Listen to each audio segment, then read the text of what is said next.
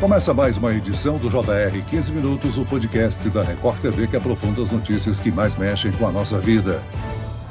O número de roubos no estado de São Paulo tem aumentado a cada ano. Em 2021, foram registrados cerca de 219 mil casos. No ano passado, foram quase 240 mil ocorrências, um crescimento de 9%. E algumas dessas ações são praticadas por criminosos de bicicleta, mais conhecidos como a Gangue das Bikes. É uma modalidade que tem assustado os moradores e turistas e que também é registrada em outras cidades do país. Os ladrões aproveitam a distração dos pedestres para roubar roubar principalmente o celular. Como desarticular esses grupos e o que a população pode fazer para se proteger? O 15 Minutos de hoje conversa sobre essa onda de crimes com o especialista em segurança pública, Marci José de Campos Verde. Muito bem-vindo ao nosso podcast, Marci. Olá, Celso, tudo bem? Quem nos acompanha nessa entrevista é o repórter da Record TV, Guilherme Mendes. O Guilherme, os aparelhos celulares são o principal alvo dos criminosos, né? Olá, Celso, obrigado pelo convite. Oi, Marci. Exatamente, Celso. No ano passado, apenas na região central de São Paulo, mais de 30 mil celulares foram roubados. Uma média de quatro crimes a cada hora. Diversas câmeras de segurança registraram as ações dos criminosos.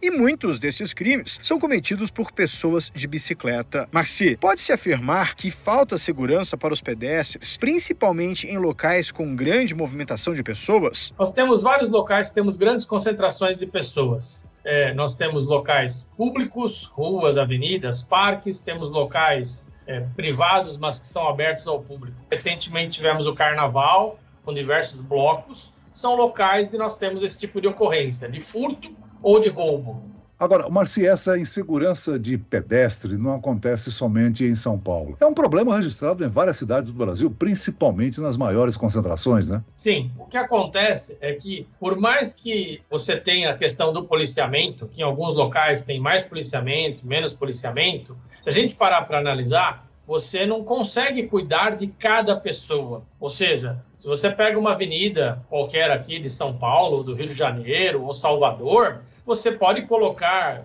policiais a pé, pode colocar policiais em bicicleta, motocicleta, em veículos, tá certo? De qualquer forma, mas você tem uma ou duas pessoas cuidando de uma extensão geográfica, territorial. E você tem mais pessoas do que policiais. Então, é importante que as pessoas também adotem alguns comportamentos, alguns cuidados aí, para minimizar a questão de ser uma vítima de furto ou de roubo. Mesmo num evento grande, você pode até olhar, não, estou vendo bastante segurança pública, eh, dependendo do local, pode ter segurança privada, um vigilante, mas você não vai ter um segurança para cada uma, duas pessoas. Logo, algumas pessoas não estão no campo de visão da segurança. Você pode ter o auxílio de um recurso eletrônico, tipo uma câmera, mas mesmo uma central de câmeras, ela tem algumas imagens, para não dizer dezenas, e ela não vai olhar cada imagem, ela olha um bloco tem uma ocorrência, ele se concentra em um lado, no outro, e algumas são consultadas depois, quando tem uma dúvida, uma investigação, alguma ocorrência que eles querem esclarecer.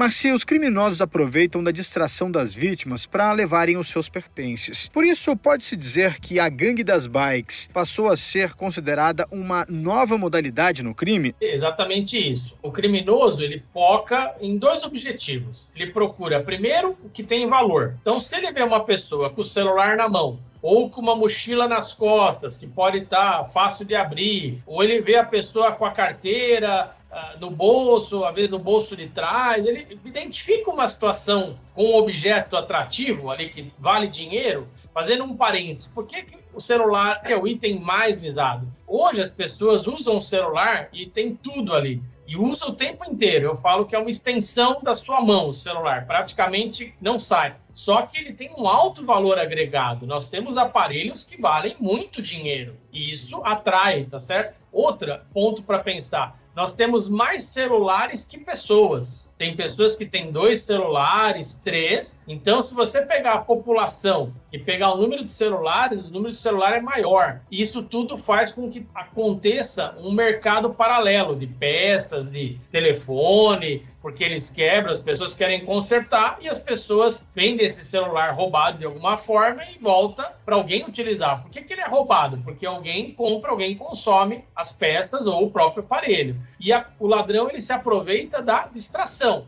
Distração, entenda, está no celular, ah, mas eu estou conversando, estou fazendo uma selfie, estou filmando alguma coisa, o ladrão vem, a bicicleta para o criminoso dá uma agilidade na fuga. Então ele vem, está um pouco mais alto até, a bicicleta deixa a pessoa um pouquinho mais alta, e a pessoa está com o celular, ele tenta arrancar o celular e, e sai correndo com a bicicleta, fica mais difícil de ser parado. Geralmente eles ficam de olho nos aparelhos desbloqueados para acessar aplicativos bancários.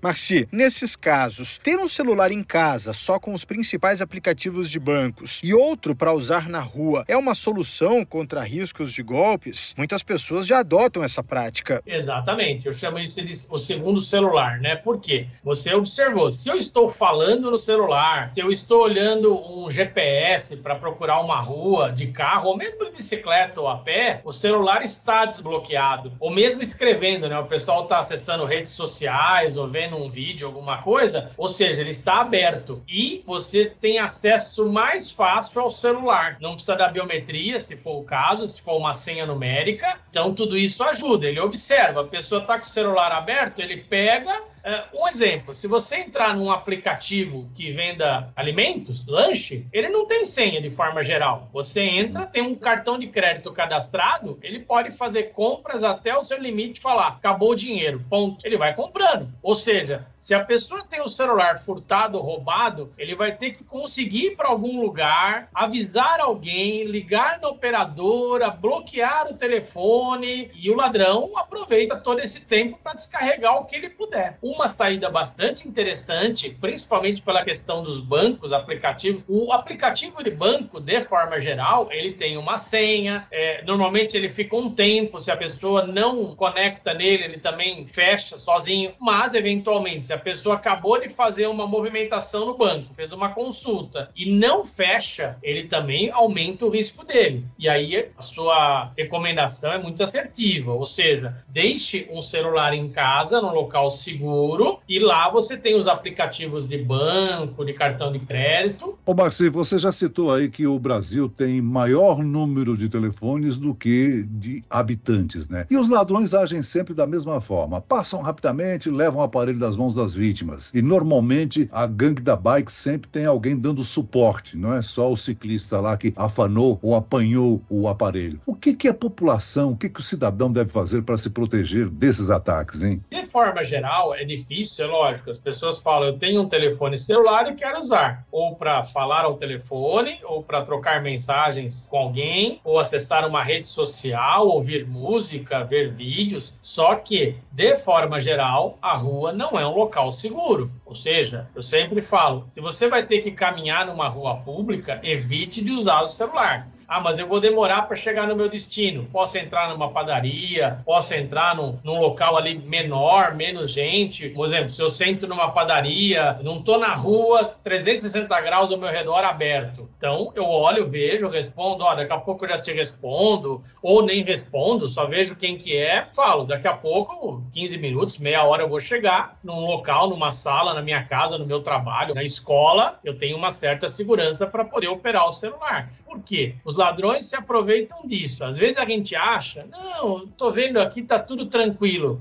De novo, lembra no começo da nossa conversa? A bicicleta é um disfarce, ou seja, o ladrão ele finge que é alguma coisa para passar no meio da multidão de forma discreta. Então ele pode estar vestido com algum uniforme, uma camiseta de uma empresa, pode estar com uma mochila, pode estar com a bike, ou seja, tá cheio de pessoas que usam bicicleta para trabalhar, para passear. O ladrão é só mais uma pessoa nesse meio.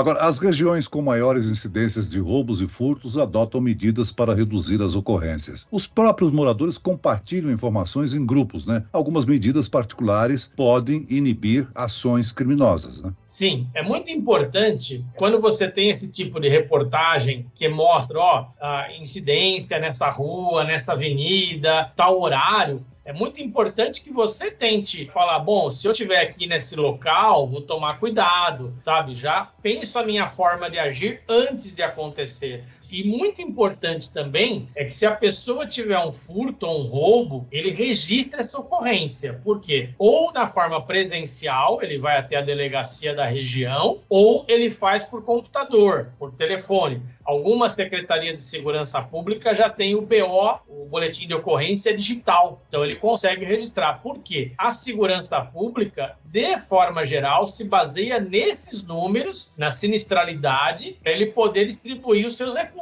Às vezes acontece muito, chega na imprensa, olha, tal local tem problemas. Aí vocês até vão contatar a segurança pública e fala que não tem nenhuma ocorrência. Quem teve o problema, infelizmente, a ocorrência criminal, é muito importante ela registrar para poder chegar na segurança pública e eles atuarem na prevenção. Os ataques são cometidos na maioria das vezes por menores. Isso porque dificilmente ficam apreendidos. Mas se essa reincidência é altíssima por esse fator, Dependendo da situação, são chamados responsáveis pais e pessoa responsável orientada, o menor orientado, e ele, vamos dizer, vai sair e vai continuar a viver. Ou seja, infelizmente, isso é uma realidade. Agora, é, é, bom a gente fazer o registro aqui de que alguns grupos são violentos e as vítimas são agredidas ao reagir.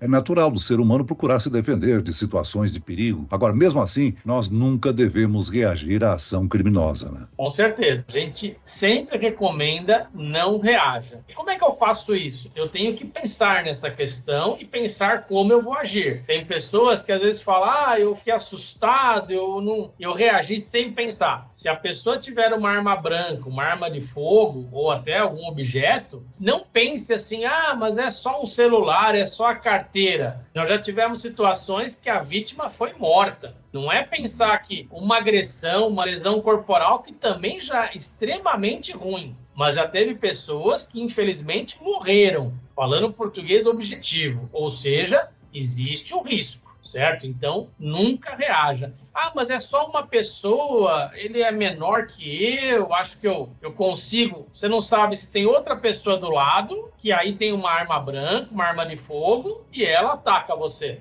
É, a, a, bicicleta virou o meio de transporte de muitas pessoas, seja pela facilidade das ciclovias ou pela busca de uma vida mais saudável, até por conta do preço da gasolina, né? O número de ciclistas nas ruas também chama a atenção dos criminosos que roubam as bicicletas para praticar a gangue das bikes, né? Sim, é, nós temos até bicicletas de alto valor, também são é, alvos aí dos criminosos, mas mesmo qualquer bicicleta. Aí o que a gente sempre recomenda para os ciclistas, procure é, locais mais iluminados, locais com com maior movimentação de pessoas, é, avalie o itinerário que vai fazer, estude antes, tá certo? Assim, para evitar de passar num local mais ermo, mais deserto. Acompanhe as ocorrências da imprensa, jornais, rádio, TV, para saber, ó, tal local tá tendo problema. Então, já procure alternar o seu itinerário, tá certo? De forma geral. Você pode utilizar um aplicativo de mensagem, alguns aplicativos têm esse recurso. Você pode compartilhar sua localização em tempo real por satélite com alguma pessoa. Você pode combinar momentos, ó, cada meia hora eu vou te ligar, sabe? Sabe? Quer dizer, assim, são formas de você tentar avisar alguém que você está em tal lugar. A minha previsão de chegada é tal tempo e assim por diante. Mas é importante lembrar que a população pode ajudar no combate. Qualquer pessoa que presenciar algum crime ou tenha informações que possam contribuir para a identificação dos criminosos da gangue da bike pode ligar para o número 181, o Disque Denúncia, onde inclusive não precisa se identificar. E também é muito importante registrar a ocorrência na polícia. Exatamente. Você tem em São Paulo Disque Denúncia, que é 181. É, você tem o mesmo serviço também chamado de Web Denúncia, que você faz por computador, qualquer site, aplicativo. Ambas as formas são anônimas. Então você, na verdade, não é identificado. Você pode escrever. Web denúncia dá para colocar até foto, vídeo. Às vezes a pessoa